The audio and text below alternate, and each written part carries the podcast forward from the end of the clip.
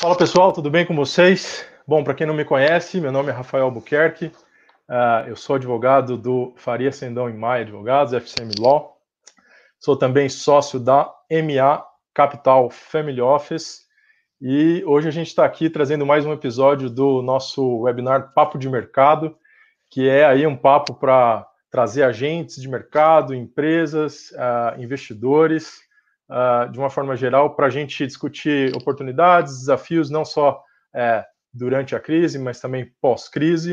Uh, para você que não acompanhou os outros episódios aqui, a gente teve episódios passados, vamos ter outros episódios aí no futuro também com outras pessoas bem legais. Hoje a gente está aqui com o meu amigo Guilherme Enke, que é cofundador da CapTable, cofundador também da CapRate, meu grande amigo. Então esse papo hoje aqui vai ser trilegal, né, Guilherme, como vocês dizem aí em Porto Alegre. Cara, seja muito bem-vindo. Muito obrigado por ter aceito o nosso convite aí.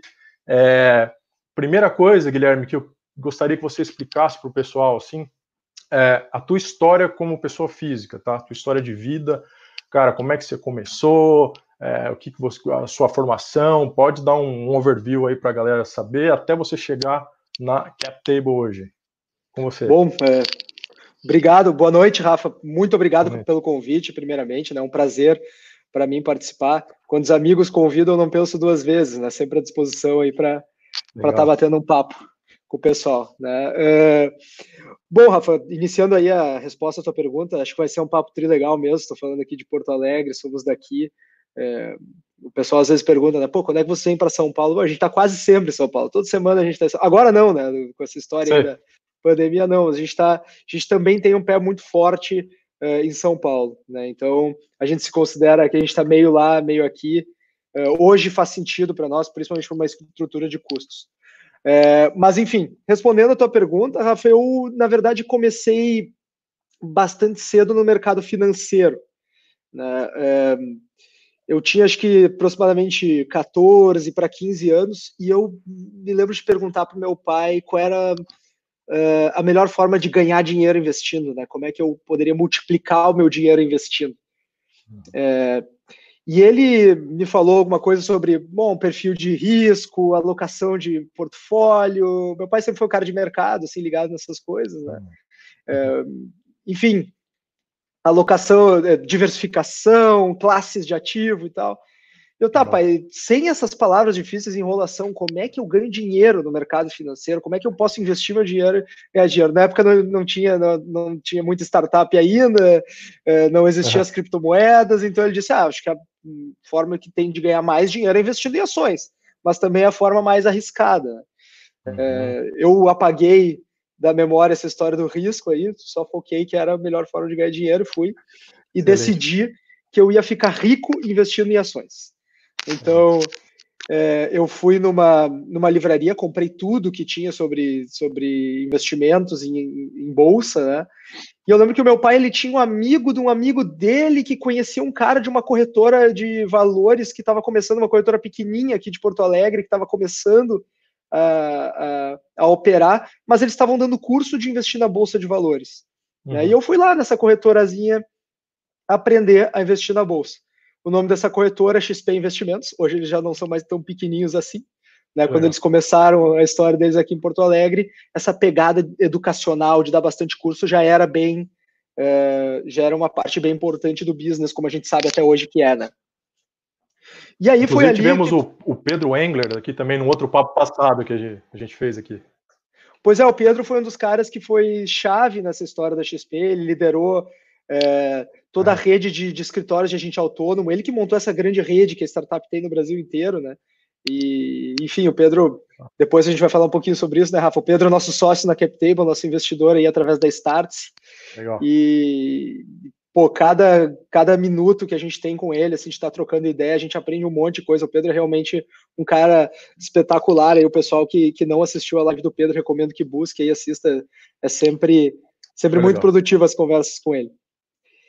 Legal. Bom, e, é, e eu comecei ali, Rafa. Então, 14, 15 anos, eu ia para o colégio de manhã, ia estudar de manhã, de tarde ficava em casa, em vez de jogar videogame, eu comecei a operar na bolsa de valores. Né? Eu começava uhum. a, a, fazer trade diário, comecei a fazer swing trade, comecei a montar algumas operações um pouquinho mais, mais estruturadas e fui testando coisas. O plano de ficar rico investindo em ações não estava dando muito certo, mas pelo menos eu estava me divertindo e estava aprendendo bastante coisa. E, e, e, foi ali que despertou meu interesse por esse mercado financeiro. Né? E eu comecei a estudar, comecei a ver coisas. Não me pergunta por que eu fui fazer engenharia na faculdade, né? e não economia, né? qualquer coisa com mais relação, mas a verdade é que 90% dos engenheiros vão parar no mercado financeiro. Né? É, então, talvez até tenha uma, uma relação por aí. E aí, fui fazer, uh, fui, enfim, fui fazer engenharia, estagiei seis meses numa indústria automobilística, vi que não era para mim aquela história toda ali. Uhum. É, e, enfim, lidar com produção, é, mexer na graxa, eu gosto, né? Mas não era. No dia a dia do trabalho acaba, acaba enjoando um pouquinho, não é muita vibe, né? Aí, enfim, saí da indústria automobilística, fui fazer parte do curso na Inglaterra, e lá na Inglaterra eu comecei a ver essa história de fintech, que estava acontecendo muito lá. A Inglaterra talvez tenha sido o primeiro país do mundo a ter é, um mercado pujante de fintechs, até curiosamente antes que os Estados Unidos. Uh, acho Caramba, que muito, muito, por regulações amigáveis, mais amigáveis e, e etc. Uhum. É, e aí lá eu comecei a ver esse negócio começando a funcionar né? E voltei para cá e fui trabalhar numa, numa fintech. Né? Eu voltei para cá com a cabeça de, pô, vou empreender em fintech, mas deixa primeiro eu entender melhor esse segmento no Brasil, como é que funciona. Né? E aí fui trabalhar numa fintech. E lá nessa fintech eu conheci o Paulo, que é hoje meu sócio cofundador é, das nossas caps aí, da cap table e da cap rate. Né? Ah. É, o Paulo, o Paulo ele tinha essa iniciativa junto com outro sócio dele, né? Uhum. E eu fui uhum. lá trabalhar com eles. É, e aí a minha ideia era também me tornar sócio dessa iniciativa, eh, e eu acabei tendo algumas. Eh, eh, vamos colocar assim, a gente teve algumas diferenças de opinião em relação a valuation, em relação a quanto é que ia ser o aporte inicial, etc. E eu acabei não uhum. ficando lá, né? Mas já deu para sentir um pouquinho do cheirinho do que, que era uma fintech, né? e o que, que era esse mercado de, de investimentos. É, quando eu saí dali, eu recebi um convite de uma empresa de, de uma boutique de M&A, para estruturar uma spin-off de inovação e tecnologia dentro dessa boutique M&A. Uhum. Então a ideia era, pô, vamos pegar alguns desses processos que são é, que a gente usa nas, nas empresas grandes, né, e vamos tentar botar tecnologia no meio para que a gente torne escalável a ponto de valer a pena para as pequenas também. Né? Isso, aí, isso, isso em que ano, Gui? Isso foi é, isso foi 2000 e isso foi 2016. 2016. 2016. Não faz tanto tempo assim. Uhum. É, eu, eu, eu acho que as pessoas normalmente me atribuem mais idade do que eu tenho. Eu tenho 28 anos, então toda essa história, é. essa história é um pouco é, é, é recente, né? Eu tô por aí também, tô por aí. Vamos lá. Mas, enfim, então fui, fui topei esse projeto, pô, vamos trabalhar com isso aí, né? E a nossa ideia era a nossa ideia era criar, enfim, esse spin-off de tecnologia, trazer tecnologia para todos os processos, para tentar dar escala, para tentar uh, baixar a régua mínima do tamanho do business para poder passar por um processo desses. Né, e a gente começou a trabalhar dados de diversas formas. Né, e, e, e, uma das coisas que a gente começou a desenvolver, e aí depois a gente também talvez vai entrar no assunto, né, Rafa? Mas a gente barrou algumas questões jurídicas aí na época, que a gente conheceu uma turma da Holanda que tinha desenvolvido um software de valuation através de Big Data. Né? E a gente fez uhum. alguns testes, quase como um cliente oculto. Pô, o software era super interessante. Né? E a ideia era a gente é, embedar o software no nosso, no nosso sistema uhum. e, com os nossos dados, usar a inteligência, o engine do software, para a gente conseguir fazer esse tipo de, de, de, de avaliação. E essa seria a primeira das ferramentas que a gente ia criar. A gente Legal. coletava o dado com os nossos crawlers, com os nossos, com as nossas, enfim, com os nossos sistemas, né, e usava o engine deles para fazer esse cálculo de valuation através de Big Data, que a gente sabe que o valuation, por fluxo de caixa descontado, múltiplo e tal, é uma ciência extremamente. É, se é que tem alguma coisa de ciência, né, porque o planilha aceita qualquer coisa, então a gente imaginava que talvez com uma quantidade massiva de dados e uma heurística estatística é, sempre ajustável, a gente ia conseguir, inclusive, chegar em valuations de mercado mais aceitáveis. Aceitáveis Legal. do ponto de vista de assertivos, né? Uhum.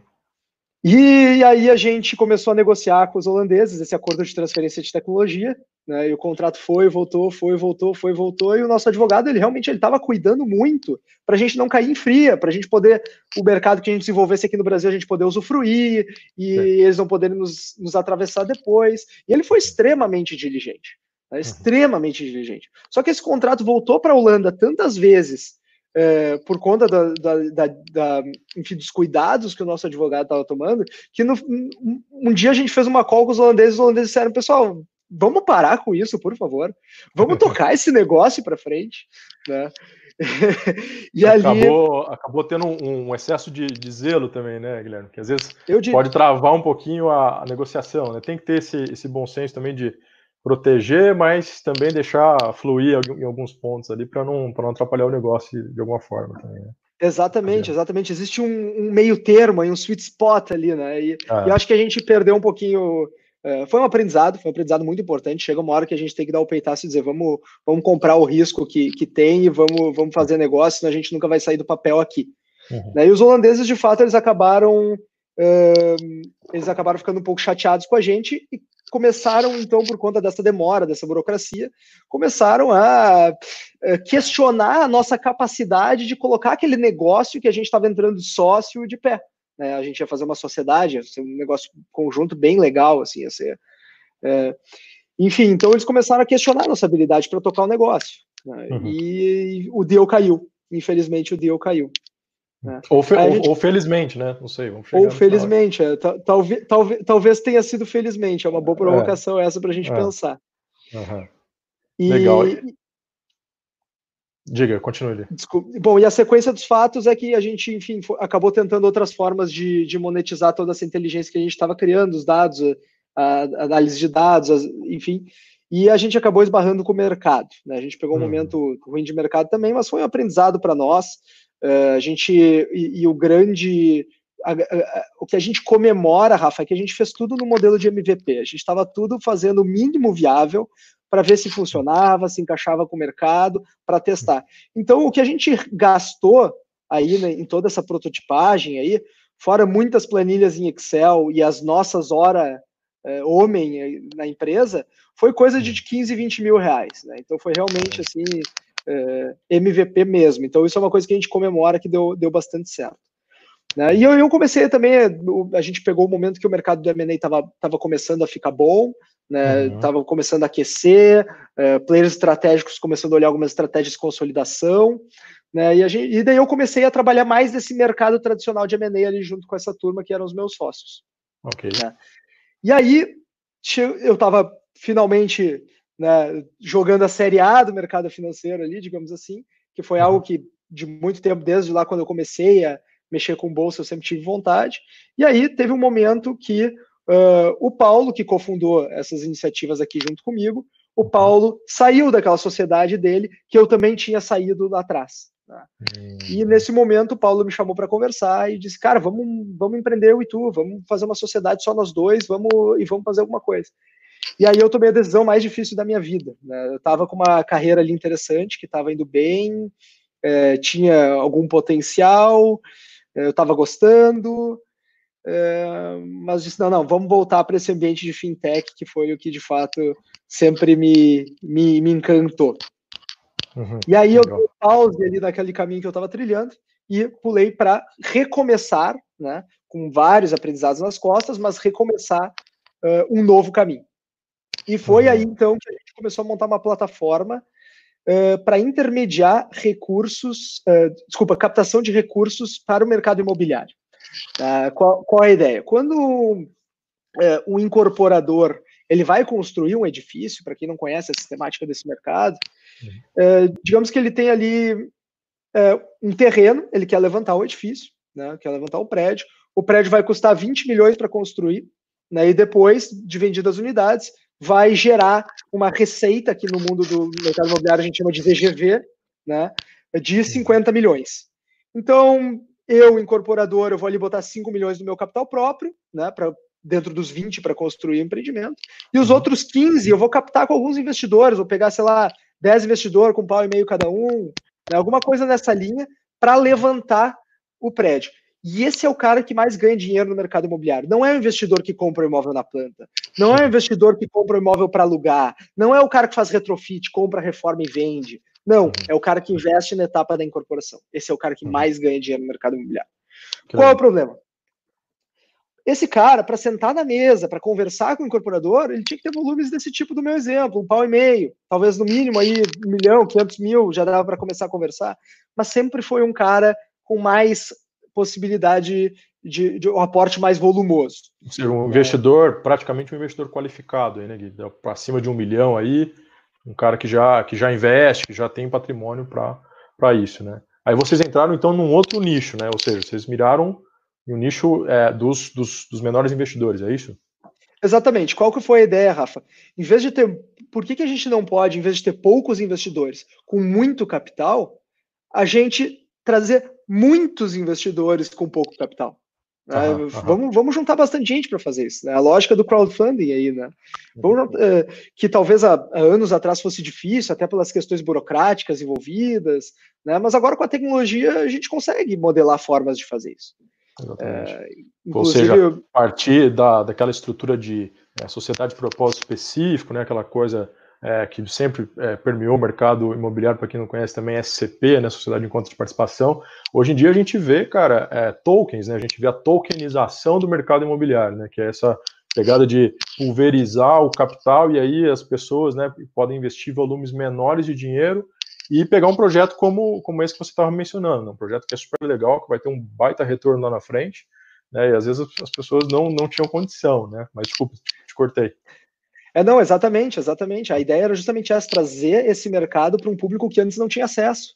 Uhum. É, um público que, que antes ficava assistindo, quem tinha mais dinheiro ganhar dinheiro nesse mercado, né, e acabava não tendo acesso. É, e a, a, formatação que a gente achou o melhor fit de mercado para fazer isso, Rafa, foi através da lógica do peer-to-peer -peer lending. Porque o crowdfunding ele é muito interessante, a CapTable, que é a nossa outra empresa, que eu já vou comentar, funciona através da lógica do crowdfunding, regulado pela CVM, dentro dos moldes da 588, é, que é a instrução que regula o mercado, né? É, mas ele tem uma, ali tem uma série de limitações. Quer dizer, só pode empreendimentos, só pode captações até 5 milhões de reais, só uhum. pode empresas que faturam abaixo de 10 milhões de reais, só uhum. pode fazer uma captação a cada quatro meses. E uhum. talvez isso faça sentido para alguns mercados, mas o mercado imobiliário, que trabalha com cifras maiores, com uma, com uma intensidade de capital muito grande, acaba não, não encaixando muito. Então a gente achou a lógica do peer-to-peer -peer lending, que acaba virando uma dívida, né? É, quer dizer, em vez de participar de uma SPE, eu vou virar um credor do empreendimento. Uhum. mas é uma forma da pessoa estar tá, uh, obtendo uma renda a partir uh, do investimento que é puramente financeiro na essência do instrumento, mas é uh, com um fim imobiliário, digamos assim. Né? Tem a, uhum. enfim, tem a solidez do mercado imobiliário por trás. Uhum, né? Então, Assim, é. assim como, como a, a, às vezes as, as, pessoas estão mais acostumadas também com o fundo de investimento imobiliário, né, que é aquele cara que também aporta, e aí na, na ponta dos ativos tem tanto papéis, né, que é a parte é, é, financeira, quanto o fundo de tijolo, né, que os caras falam que é, uhum. o, é o imóvel em si. Né, então, vocês, vocês trabalham mais na parte dos papéis ou, ou ambos? Como é, que, como é que funciona a parte dos, dos ativos dessa, dessa, dessa é, iniciativa? Hoje Hoje nós não temos um fundo, né? Inclusive não, não também não é ideia de momento. Né? O que a tá. gente faz é conectar diretamente o investidor que quer colocar mil reais, dois mil reais, dez mil reais, cinquenta mil reais, que for, a uma incorporadora que quer captar esse recurso para uh, levar esse hum. empreendimento a cabo. E essa okay. incorporadora ela promete um ganho com renda fixa a esse investidor. Ah, né? Então, é, hoje nós estamos falando de coisa aproximadamente 12% ao ano, 13% ao ano, que daí Caramba. hoje quanto? 450%, 450, 400% do CDI, sei lá, mais ou menos, né, por aí. Uhum. Então, são ganhos bem, bem expressivos. É pré-fixado, não é indexado ao CDI, mas se a gente fosse fazer uma comparação, daria mais ou menos esse número. É, bom, e, e, e, a gente faz isso através de um instrumento de dívida, né? Um CDB vinculado. A gente tem um parceiro financeiro, um parceiro bancário que faz a emissão e a, do título e a gente e a gente que faz o meio de campo entre as duas pontas, entre a incorporadora e investidor. Entendi. Aí a gente tem um emissor por trás. Então, então é, é, assim Esse... montar a operação para ter um fit de mercado. Ok, esse é o modelo da cap rate, basicamente cap rate. é o que você está comentando, entendi. E aí, cara, assim, como, eu como investidor, né, que que eu, como é que eu faço, ou enfim, o pessoal que está assistindo a gente aí, como é que eu faço para entrar na plataforma e investir? Tem alguma regra? Tem qual que é o, o ticket mínimo, né? Que, o quanto, quanto, quanto que é o mínimo que eu preciso investir para entrar nesses, nesses, uh, enfim, nesses, nesses ativos junto com vocês? O mínimo de investimento é mil reais, né, e mil qualquer reais. valor múltiplo de mil, dois mil, cinco mil, quanto a pessoa estiver ah. disposta a investir. E a sistemática de investimento é muito simples. Basta eu entrar no site, fazer um ah. cadastro, escolher o empreendimento uh, ou a incorporadora, né, no caso, uh, uhum. preencher meus dados uh, pessoais, né, que são aqueles que uhum. vão no contrato de investimento, fazer uma reserva de investimento. A partir do momento que eu fiz a minha reserva, eu vou ter alguns dias para transferir os recursos para uma conta custódia, né? Uhum, uhum. Que, por sua vez, então, vai ser transferido depois de emitidos os títulos para a incorporadora. Né? Então é Cara, é muito simples, é tudo online. Super simples e super prático, né, Gui? Assim, é, essa, essa questão regulatória que você mencionou é legal também para o pessoal ter uma segurança. Ele, ele é uma. A cap rate ela é estruturada é, como uma, uma estrutura regulada pela CVM ela tem dispensa de, de, de é, regulação? Como é, que, como é que funciona isso aí, essa, essa parte regulatória? Assim? Uh, a cap rate ela não é regulada porque não tem necessidade de ela ser. Uhum. É, para tentar dar uma explicada um pouquinho nesse mercado, para que as pessoas consigam entender. Uhum. Sendo, sendo bem honesto e transparente aqui, o peer-to-peer -peer lending no Brasil, pelo menos era até pouco tempo atrás, é uma gambiarra, porque uhum ele não é de fato peer-to-peer, -peer, não é ponta a ponta, ele tem intermediários no meio. Foi a tá. forma como se conseguiu montar. Né? Uhum. É, é, uma operação que se chama operação ativa vinculada, né? É, é, e, é, e, essa operação ela é regulada pela uhum. resolução 2921 do Conselho Monetário Nacional, do Banco Central. Uhum. E, uhum. então, essa, essa, essa resolução, o que, que ela diz? Que eu posso emitir um título de crédito que um banco vai adquirir, né? E o banco ele pode emitir um título de crédito que o investidor vai adquirir. Uhum. O título de crédito que o investidor adquire emprestando para o banco, todo mundo conhece. É um CDB, CDB, certo? Então, eu vou investir num banco, vou emprestar dinheiro para o banco, o banco vai me dar uma taxa, CDB. Né? Aí, do outro lado, nós temos uma cédula de crédito, uma CCB, que a incorporadora emite e o banco adquire. Uhum. E aí, o banco ele vai usar essa resolução, a 2921, e vai uhum. dizer o uhum. seguinte: Uh, o nome é Operação Ativa Vinculada. Ele vai dizer o ah. seguinte: olha, esse CDB aqui que eu estou devendo para o investidor lá, só vai ser pago se a incorporadora me pagar essa CCB número tal aqui. Então, esses ah. dois títulos eles estão vinculados. Então, eu tiro o meu crédito da jogada, eh, tiro uhum. o meu risco de crédito uh, da jogada, coloco uhum. o risco entre a incorporadora e o cliente. Eu vi que uhum. o Caio está perguntando aqui o nível de risco. Qual risco? O nível de é. risco é, o nível de risco, ele vai ficar o risco de, de default da é, incorporadora, a gente entende que tem mais risco do que um CDB bancário, claro, com certeza, não estamos aqui para dizer que não. Eu vou tirar do meu Basileia, sai do meu balanço isso aí, né, do balanço do banco, né? Uh, e, e, e, monta a operação dessa forma. Então, basicamente, o que o parceiro bancário faz é fazer emissão. Ele faz emissão e vincula os títulos. E quem uhum. vende esse título para o investidor, quem capta a incorporadora, é a cap rate. Então, Entendi. aos olhos da, re, da regulação bancária, a gente é um correspondente bancário da, da instituição que faz a emissão. Né? Na prática, a gente, a gente faz tudo menos a emissão propriamente dita, a escrituração e emissão. Né? Isso é o banco que Sim. faz. Mas, aos olhos da regulação, foi assim que se montou essa operação. O banco vincula os títulos e a gente vende para o mercado. Que legal, cara. Super interessante. Aí, Agora assim, surgiram. No... Desculpa. Diga, diga, não, diga, diga. Surgiram uhum. agora no, no, o Banco Central eh, trouxe novas figuras de, de, de, instituições financeiras aí, sobretudo ligada a crédito, né? E tem a CEP, Sociedade de Empréstimo entre Pessoas. Uhum, é, uhum. E ela é uma possibilidade futura para o mercado. Ela tem algumas barreiras de entrada, um capital social mínimo, tem toda uma regulação de instituição financeira que também se aplica à CEP, né? Então uhum. tem algumas barreiras ainda, mas é uma possibilidade para essas fintechs de, de, de crédito para operarem numa sistemática diferente dessa que eu comentei para vocês, que é o que a gente opera. Muito legal, muito legal. Então, assim, cara, basicamente você pode investir a partir de mil reais, qualquer pessoa pode, pode investir. é, o risco é super diluído, porque você tem essa, essa transação que passa pelo banco, que é já uma instituição regulada, ou seja, né, tem toda esse, essa, essa segurança de, de, de mercado já predisposta. Então, modelo super, super bacana. Agora eu queria que você passasse um pouquinho, para é, Cap Table, né, que é aquela outra, aquela outra iniciativa de vocês, que é muito mais é, focado em crowdfunding, né? Eu queria que você explicasse assim, como é que é o conceito, é, em que, que vocês investem, como é que né, a gente consegue investir lá também, dá um, um overview também para o pessoal. Perfeito. É, eu comecei pela cap rate porque a gente estava indo na linha lógica, da, na linha histórica, né? Claro, claro. E daí então a gente lançou a cap rate, assim que, gente, que eu e o Paulo nos juntamos, a gente fundou a cap rate e começou a operar. Né? Uhum, uhum. E quando a gente foi comentar com o Pedro Engler, que foi então entrevistado aqui, a gente já falou nele, né? Sim. Que sempre foi uma pessoa próxima, o Pedro é, é, aqui da nossa cidade também, as famílias, né? Enfim, eh, a gente sempre, o, o Paulo se aconselhava muito com ele na época do, da outra empresa, né? sempre teve uma proximidade, né? Uhum. É, e a gente foi contar para o Pedro, ó, oh, Pedro, a gente está com uma iniciativa nova aqui, queria saber o que, que tu acha e tal. E o Pedro disse, pô, eu quero ser sócio de vocês eu quero ser sócio de vocês, mas eu não quero mexer com imóveis. Eu quero uma plataforma que faça a mesma coisa, que intermedie o tomador com o investidor, mas eu uhum. quero fazer para startups, para eu plugar na Startse. Uhum. E a gente, beleza, então vamos fazer uma nova empresa, uma nova sociedade, que seja nós, eu e Paulo, com a Startse, né, uma espécie de joint venture, para uh, criar uma plataforma de investimentos em startups, que conecta investidores a uh, startups que estão em busca de recursos.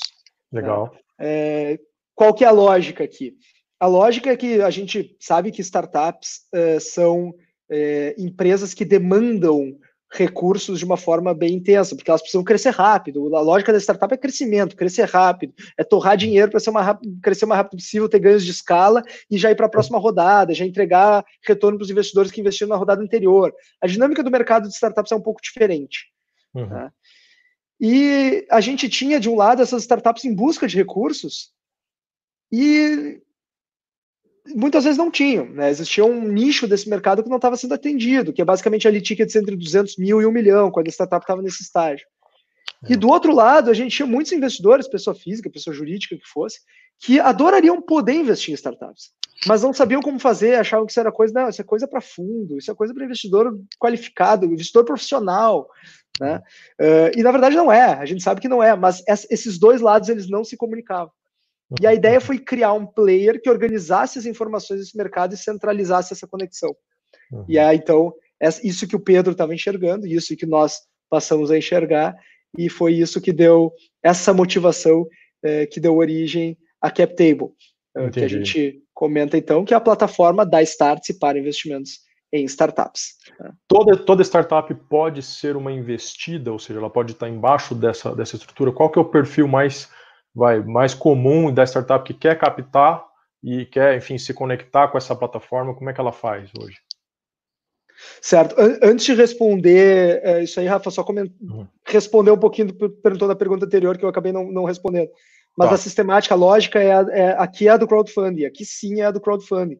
Okay. Instrução 588 da CVM, né, com aqueles ah. limites que eu comentei ali antes.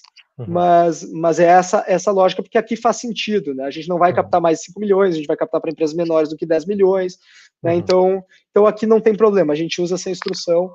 Entra é, naquela. Entra naquela, naquela dispensa né, de, de, de regulação da, da, da, da CVM, ou seja, você não precisa fazer o registro das operações, é isso? Isso. A dispensa não é de regulação, a dispensa é de registro, né? Como registro. tu bem comentaste. Nós uhum. somos regulados pela 588 e ela estabelece alguns ritos, algumas uh, sistemáticas de atuação, a gente tem que enviar para eles os dados da oferta, né? enfim, uhum. somos regulados e temos que cumprir com uma série de exigências da CVM. Mas nós não precisamos fazer o registro de oferta pública, que Entendi. quem faz uma oferta pública qualquer, através de uma 400 ou 476, uh, precisa fazer. Né? Sim. Okay. É, e então, respondendo a, a, a tua, pergu eh, tua, pergunta de agora, qual é o perfil das startups, se é qualquer startup que pode, uhum. em tese sim, Rafa, cumprindo com esses requisitos aí de ser uma empresa considerada uma, uma empresa pequena, de, por, de pequeno porte, ou seja, ter menos de 10 milhões de faturamento anual, né, uhum. né, e algumas outras regrinhas um pouco menos restritivas, uhum. é, pode, poderia em tese captar. Né? É, pela regulação. Só que aí também tem um tem, tem, tem um mínimo, Gui, assim, por exemplo, ela precisa faturar lá, mil reais é, por, por mês, tem, existe isso? Aos olhos da regulação, não, não é necessário. Uhum. É, só que aí tem o posicionamento de mercado da CapTable, as exigências da CapTable, porque a gente também entende que esse, esse investidor pessoa física que está vindo investir, ele também está aprendendo sobre o mercado. É um mercado novo, né? Ele está ele, ele tá aprendendo, ele está adquirindo conhecimento e ele quer aprender fazendo, ele quer testar, ele já quer investir, mas ele também espera que a gente entregue para ele startups que façam sentido investir. Startups que, que, que, que ele possa ganhar dinheiro com elas no futuro. Uhum. Então a gente tomou para nós essa responsabilidade de fazer uma avaliação, fazer um processo seletivo e uhum. colocar só coisa quente realmente na plataforma. Ou seja, é. tem, a, tem, a, tem a curadoria de vocês de alguma forma antes dessa plataforma, dessa startup entrar ali dentro, né? Tem, vocês analisam o modelo de negócio, como é que ela está, a saúde financeira dessa, dessa startup. Eu imagino que vocês devam divulgar alguns reportes ali, cara, do balanço, DRE, enfim, alguns documentos contábeis para que o investidor também veja, né? É, é assim que funciona? Exatamente, exatamente. E essa curadoria ela é o nosso grande diferencial. A gente levou as últimas consequências essa responsabilidade de analisar a startup. Uhum. É, então, assim, é, comentando um pouquinho dos critérios básicos, tá, Rafa? A gente faz um processo bem extenso. O nosso processo ele é demorado, inclusive os empreendedores às vezes perdem a paciência conosco, perdem a paciência e perdem a janela de, de captação que eles precisavam captar. Uhum. Né? Mas é, é, o segredinho aqui entre nós, e agora não vai ser mais segredo, porque vai estar no YouTube aí, no Facebook, onde mais estiver passando. É. Nosso primeira processo mão. em primeira mão. né? Em primeira mão, não contem para ninguém. Nosso processo de seleção, Rafa, ele é demorado de propósito. Tá?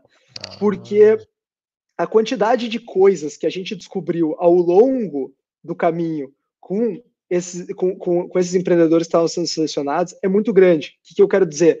Quero dizer que assim, a gente acaba vivendo alguns meses com essa turma enquanto a gente seleciona eles e acaba conhecendo eles mais a fundo. Que mandar o DRE, mandar uma mini bio, mandar um currículo, é, ou qualquer outra coisa, um pitch deck, qualquer coisa que fosse, obviamente não nos daria tanto conhecimento da empresa. Mas a gente consegue descobrir é, como é que é a dinâmica de relacionamento entre os sócios.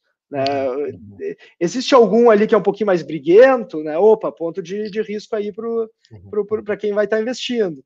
Né? Uhum. Quem são os investidores dessa startup? Como é que esse cara se comporta? Ele fica metendo muito uh, uh, o, o, nariz ali, fica querendo mandar muito, ou ele é mais tranquilo, deixa o pessoal trabalhar? É, a gente acaba conhecendo coisas da startup uhum. que a gente não conheceria se o processo fosse rápido, fosse só olhar a documentação e passar.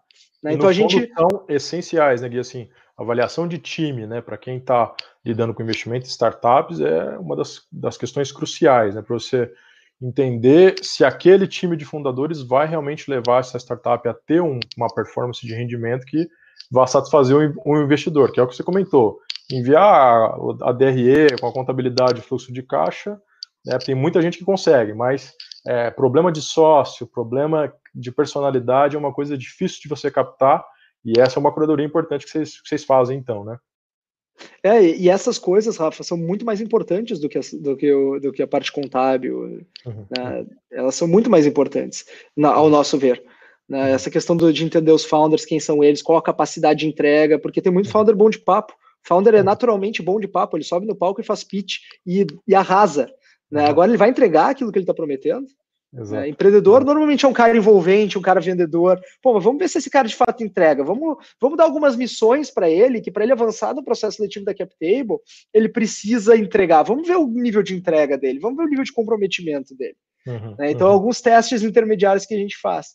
É, isso é importante porque concordo plenamente contigo, o time de founders é, é, é, é o ponto-chave aqui, é o ponto-chave, é o ponto mais uhum. importante. Por quê? Porque quem investe em bolsa, quem investe em ações, é, já deve ter ouvido já deve ter ouvido aquela frase do Warren Buffett é, que ele diz que ele quer investir em empresas que sejam tão boas que até um idiota possa administrar porque um dia um idiota vai administrar essa empresa e essa empresa ela tem que ter processos, tem que ser robusta, a ponto de mesmo assim continuar crescendo, continuar faturando, tem que ter um time técnico bom, né? Enfim, que mesmo que tendo um cara ruim no comando, ela consiga continuar performando de tão boa que é a empresa como instituição. Legal. Quando a gente olha para startups que são empresas em estágio inicial, isso aí se inverte. Uhum, a, a, uhum. empresa ainda não tem processo, a empresa ainda não tem um corpo técnico, a empresa ainda não tem um histórico, enfim. Né? Então, o que, que eu estou precisando aqui, Rafa? Eu estou precisando aqui de founders que sejam tão bons que eles podem até pegar uma startup ruim e fazer dar certo. Ou seja, é justamente o contrário.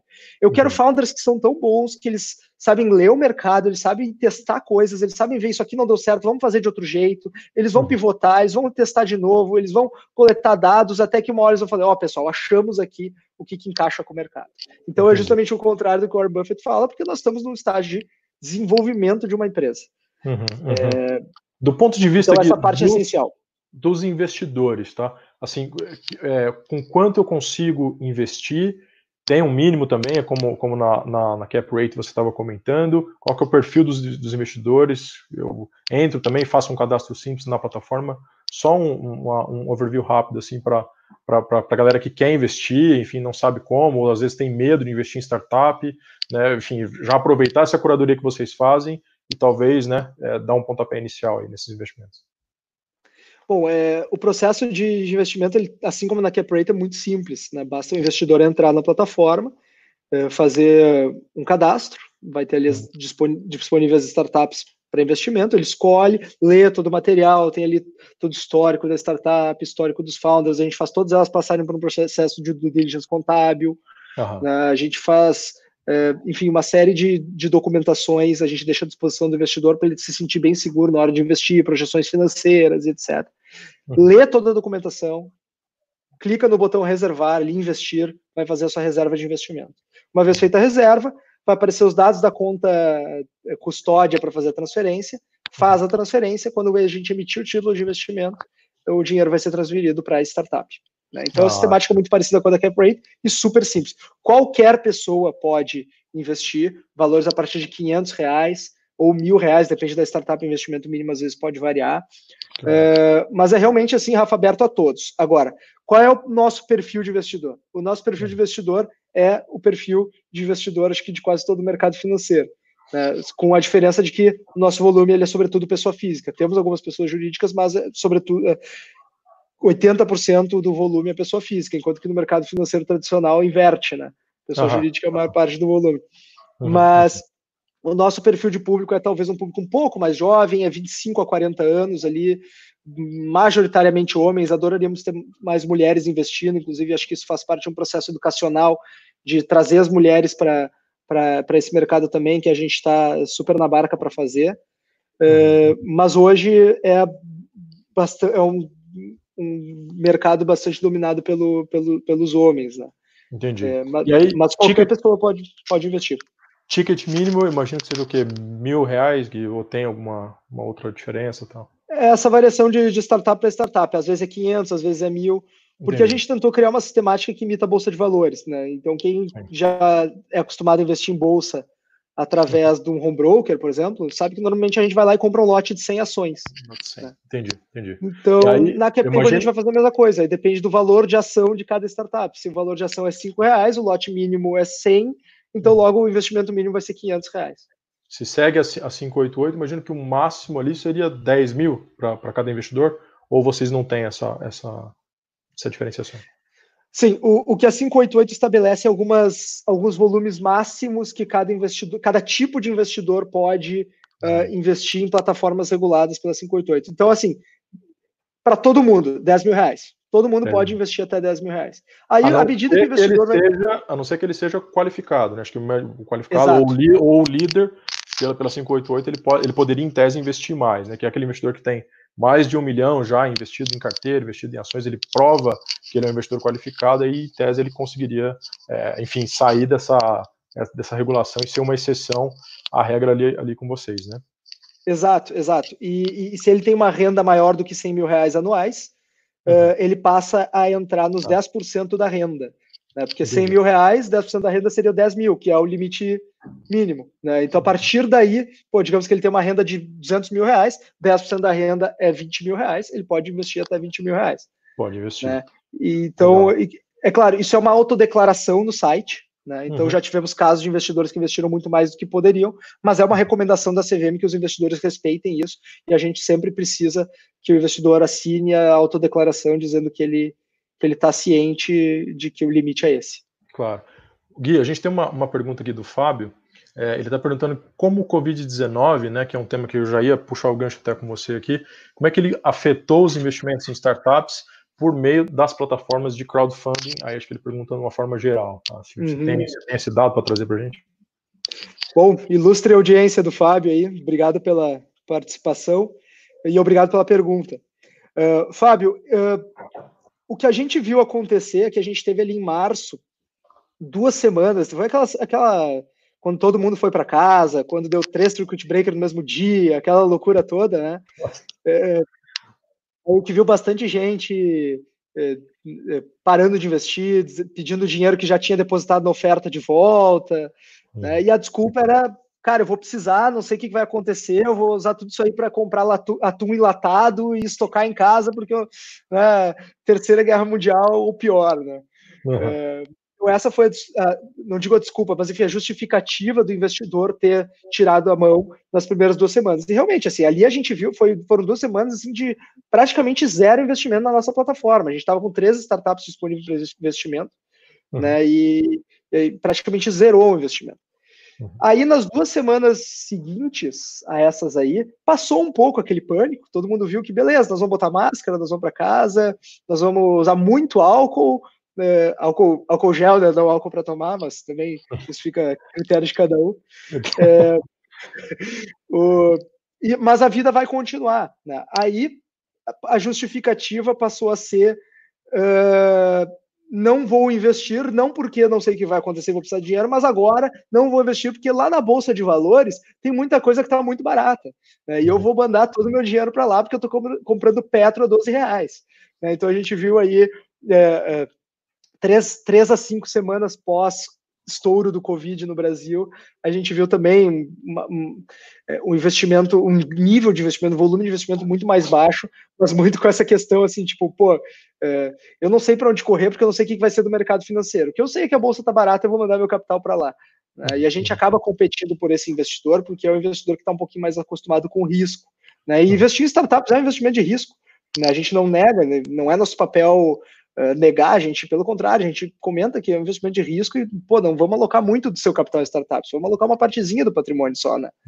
E, é, então, a gente viu essas cinco semanas primeiras, cinco, seis semanas ser muito difícil, porque é, por conta desse, desses dois movimentos do investidor. E o investidor se movimenta como manada, a gente percebe muito isso no nosso dia a dia.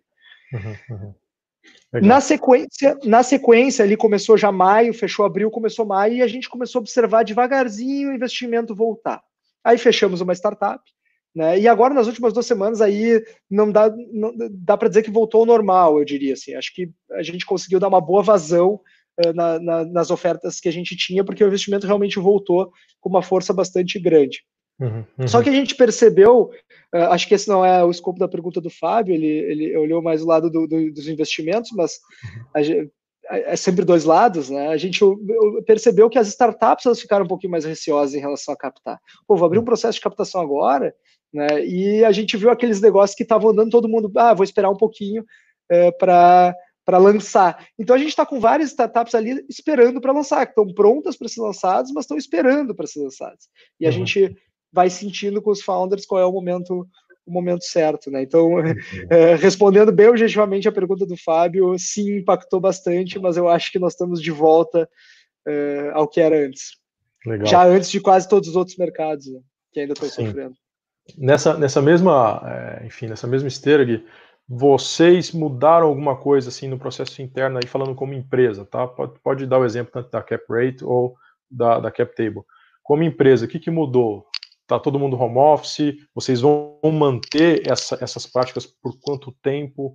É, o engajamento de time, o que, que você sentiu ali que deu uma, uma mudada para pior ou para melhor? Que, como a gente tem exemplos, vários exemplos né, de, de, empresas dizendo que vão postergar aí, ou vão, vão deixar indefinidamente o, o home office, enfim, é, e essas outras práticas, porque aumentou a performance, né? Até empresas públicas, por exemplo, já noticiaram que é, os funcionários trabalharam melhor, né, e teve um, uma diminuição de custo, uma diminuição de gasto, né, de estrutura em si, que, não, que nem seria necessária, e aumentou a performance. O né? que, que, você sentiu? Qual, qual é a tua visão interna ali como, como gestor?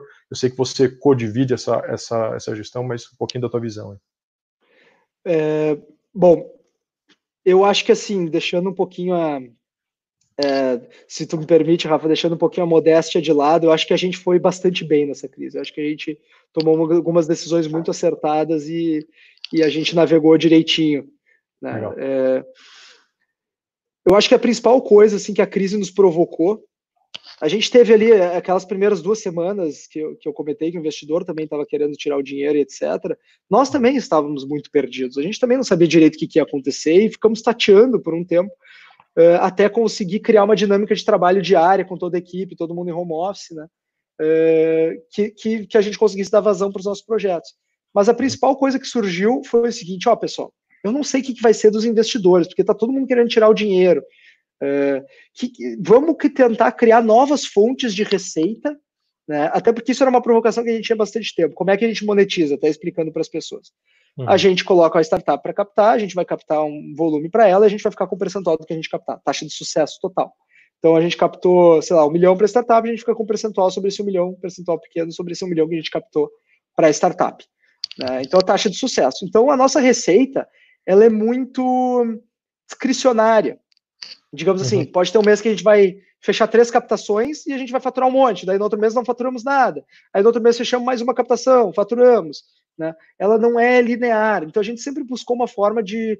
Sempre conversou, né? Pô, o que, que a gente pode fazer para criar uma receita que seja um pouco mais previsível, um pouco mais recorrente, que ajude nos custos fixos, né? aquela coisa. E a crise acelerou um pouquinho esse pensamento. E a gente criou não só uma, mas várias novas fontes de receita desengavetou vários projetos que a gente tinha e isso foi importantíssimo para nós. E a gente é. comenta que a gente vai sair dessa crise mais forte do que a gente começou. E, pô, longe de mim, longe de mim uh, não ser empático com todo mundo que está sofrendo muito com essa crise, pessoas de camadas sociais mais baixas que uh, perderam seus empregos, que está todo mundo com a família dentro de, de às vezes, uh, imóveis que são de um cômodo só. Pô, longe de mim isso. Mas, para nós, eu inclusive digo que a crise acho que foi boa né? Não estou comemorando crise nenhuma, mas eu acho que deu uma boa provocada em algumas coisas que a gente estava precisando realmente olhar, que a gente tava, uhum. é, não estava olhando. Entendi, que legal, cara. Assim, a, é, a, gente tem ciência também de que outras grandes empresas é, nasceram em períodos de, de, crise como esse, né, cara? A gente tem exemplos de Uber, WhatsApp, na crise lá de 2008, foi isso que, que a gente viu, esse boom de, de várias soluções é, muito maduras, muito legais, né, que, enfim, surgiram nesses, nesses, exatamente nesses momentos como forma de, é, enfim, de, de, de, solução de uma forma geral, né. Gui, voltando um pouquinho para a CapTable, eu queria que você é, abordasse, assim, é, como é que é, funciona em termos jurídicos o investimento ali de vocês? Ele é um mútuo conversível? Só para só o pessoal entender também como é que funciona essa parte de segurança jurídica ali, tá? Se você puder me, me, me comentar. E também, assim, do ponto de vista de governança, que, que quais são as, as práticas que vocês estão já adotando, enfim, que vai é, perenizar essa, essa, esse investimento, ou enfim, que vai ajudar aí o investidor a ter uma segurança é, melhor para aportar. Certo. Uh, só comentar também que comentaste alguns aí, WhatsApp, né, Uber, Slack, Instagram também foram outras empresas que surgiram pós-crise ali. É, uhum. é, inclusive tem eu, saiu um texto muito legal de um de um acho que é o Thiago, o Thiago Maceira do Itaú BBA, se não me engano ele toca a parte de venture capital lá. E eu, eu não conheço o Thiago e, e, e não, não, conhecia assim, as coisas que ele pensava, mas o texto é um texto que eu gostaria muito de ter escrito, que é estar tá acompanhando aí as lives da CapTable, é, é, tá vendo que a gente, que eu, que eu, mais ou menos como é que eu estou imaginando aí as coisas que vão acontecer ao longo dessa crise, né? E o que o Thiago fala é que o momento pós-crise é o momento que mais surge oportunidade. Né? Todo mundo fala, não, crise é oportunidade. Crise é crise. Né? Vamos combinar isso aí. É. é. A oportunidade ela surge no momento pós-crise. Né? E o Thiago, claro, ele tem toda uma, uma, uma argumentação para isso. Eu achei muito interessante o texto dele depois, até é, eu, eu publiquei lá no, meu, lá no meu Twitter, se alguém quiser me seguir lá, fica à vontade, arroba Guilherme Enck, tudo junto, né? Óbvio. É, pode me seguir lá e já vai achar o link para o texto do pro artigo do Thiago. Mas enfim, Rafa, desculpa, só fazendo esse comentário, agora voltando para a parte é, jurídica do, do investimento. Né? É, existe uma sistemática de investimento dentre várias que o mercado acabou convergindo. Né? O mercado sempre testou diversas formas de investimento e no mercado de startups o mercado todo convergiu para o modelo de dívida conversível. Né? É, o que, que é uma dívida conversível? Eu vou colocar o dinheiro na startup, mas pô, via de regra, essa startup ela vai ser uma sociedade limitada, né? E, e, enfim, tem uma série de complicações, pô, daqui a pouco mistura é, desconsideração da personalidade jurídica, ou pô, só questão burocrática de ter que assinar uhum. um monte de documento, enfim, né, existem vários problemas que vocês advogados sabem muito melhor do que, do que nós financistas de, de ser sócio de uma limitada e etc. Né? É, então eu vou colocar o dinheiro e eu não vou virar sócio de imediato, mas eu vou ter uma, eu vou ser credor dessa startup. Essa startup ela vai ter uma dívida comigo. Só que essa dívida ela vai ser paga lá na frente não com juros sobre capital devolvido na forma monetária. Vai ser pago com entregando participação. Né? Então, parece uma gambiarra, mas na verdade é, é, um modelo que é largamente utilizado, tem, tem muita jurisprudência já em cima disso. Né? É, pô, a gente vê aí, é um modelo que a gente copiou dos americanos, que dá muito certo. É, a gente vê aí um dos maiores fundos de, de, venture capital do Brasil, que é o Aira, que é o fundo de venture do grupo Telefônica, da Vivo, Uhum. Tem 75 investimentos no Brasil ao todo, e são 75 dívidas conversíveis. Então, é, é, o mercado inteiro, anjos, é, aceleradoras, é, fundos de VC, é, eu já vi até fundo de private equity usando essa sistemática, ou seja, uhum. é a forma mais difundida. Né? Uhum. É, então, essa é a sistemática que a gente usa, Rafa. E a nossa nota conversível, o nosso modelo que a gente usa, já estabelece várias regras que o empreendedor ele deve cumprir para com os investidores, de prestação de contas, de transparência uh, e, e, coisas desse tipo. A nota é pública, a nossa, o nosso modelo de nota conversível, ela está à disposição de qualquer pessoa, pode entrar lá no, no site da CapTable, escolhe uma startup qualquer, ali a Skydrones ali agora está em captação, uma empresa de drones muito interessante, drones para pulverização agrícola. Muito legal. Uh, faz um cadastrinho ali na página da Skydrones, depois do cadastro, vai ter toda série, todos os documentos ali que a gente eh, disponibiliza para o investidor. E um desses documentos é a minuta da nota conversível. E está ali, quem tiver interesse em se aprofundar um pouquinho, ler um pouquinho mais de, de, de, dos direitos que tem, como é que funciona a conversão em eventos de liquidez, é, como é que faz para revender esse título.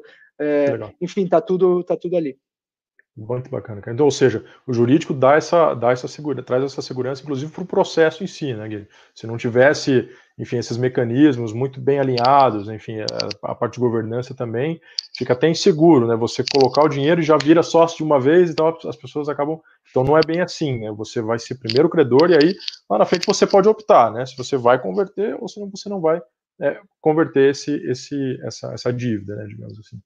Cara, é, o que a, gente... gente... enxerga é que o mercado de startups, é, investir em startups é arriscado por si só. Porque startup é uma, é uma classe de ativos, vou chamar assim, arriscado. Uhum. Só que a gente quer que o risco ele seja o risco de mercado, o risco de não ter fit de produto, eh, fit do produto, uhum.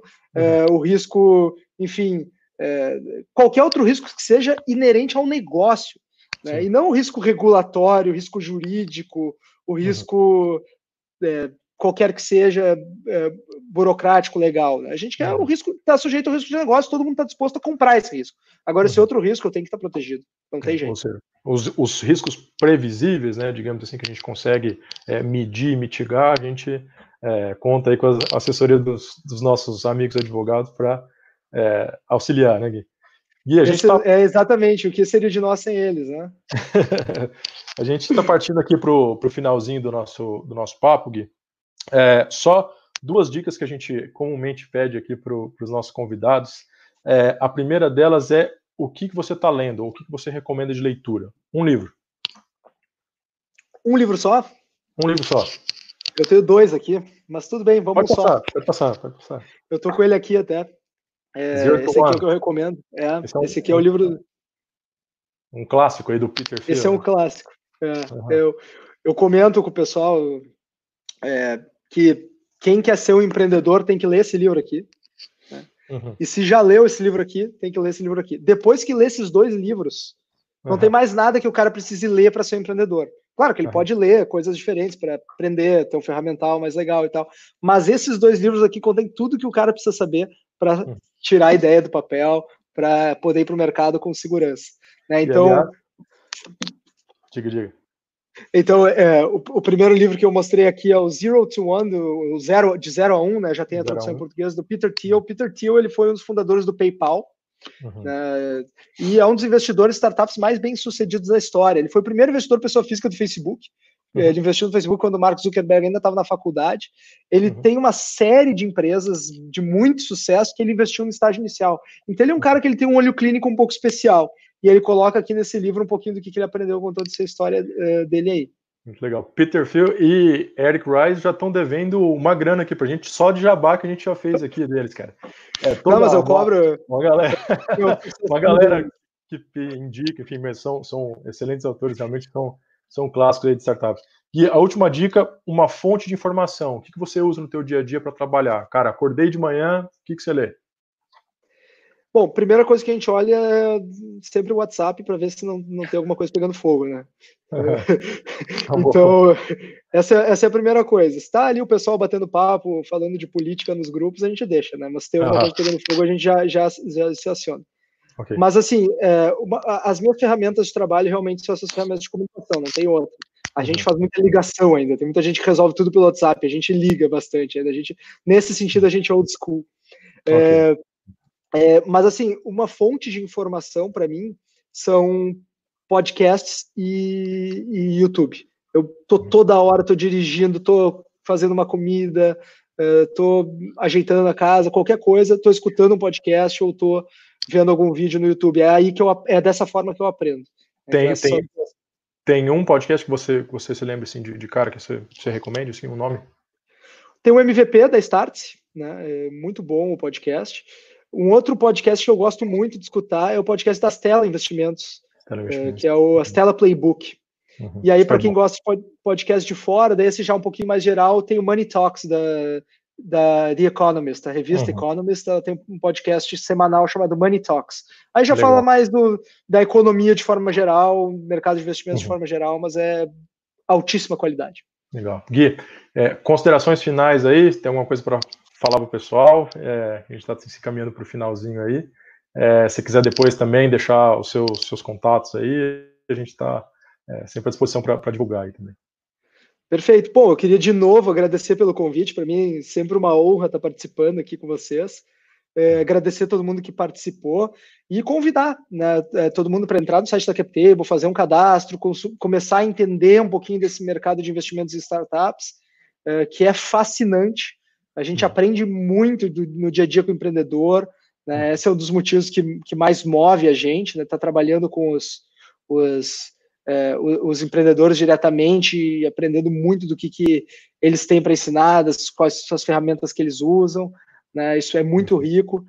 Uh, e a gente fica à disposição para tirar dúvidas, nossos canais de atendimento, nosso WhatsApp, é só entrar aí no nosso site, tem um botão verde ali que vai direto para o WhatsApp de atendimento, nosso e-mail é contato arroba captable.com.br, também vai respostas rápidas para vocês. Sigam nosso canal no YouTube, nosso canal no YouTube, arroba CaptableBR, aí, o nosso Instagram também, arroba CaptableBR. Uh, são duas fontes de informação legal, a gente está sempre gerando conteúdo bacana ali para vocês. E um presentinho, Rafa, que eu não podia deixar de, de entregar para quem está assistindo. Quem entrar no nosso Instagram ali, vai ter o nosso Linktree ali. O link, o, na bio do nosso Instagram vai ter um link, Linktree ali, que leva para uma série de conteúdos da CapTable. Tem ali o e-book, Guia Prático do Investimento em Startups. É, é grátis, é só vocês baixarem ali, tem tudo que vocês precisam saber para entender esse mercado de investimento em startups e ver como começar a investir. E contem conosco para isso. Obrigado Muito a todos legal. aí pela participação. Muito legal, Gui. Pessoal, então a gente chegou ao fim aqui. É, agradecer também ao Gui mais uma vez aí por essa, por essa aula, né, por essa é, compartilhar todas essas experiências aí, toda, toda essa bagagem que ele tem. É, não se esqueçam também de, de, se inscrever no nosso, nosso canal, a gente vai ter outros webinars é, com outras é, grandes feras aí do nosso é, ecossistema de startups e de investimentos também. Então, vocês não podem perder. Muito obrigado e até a próxima.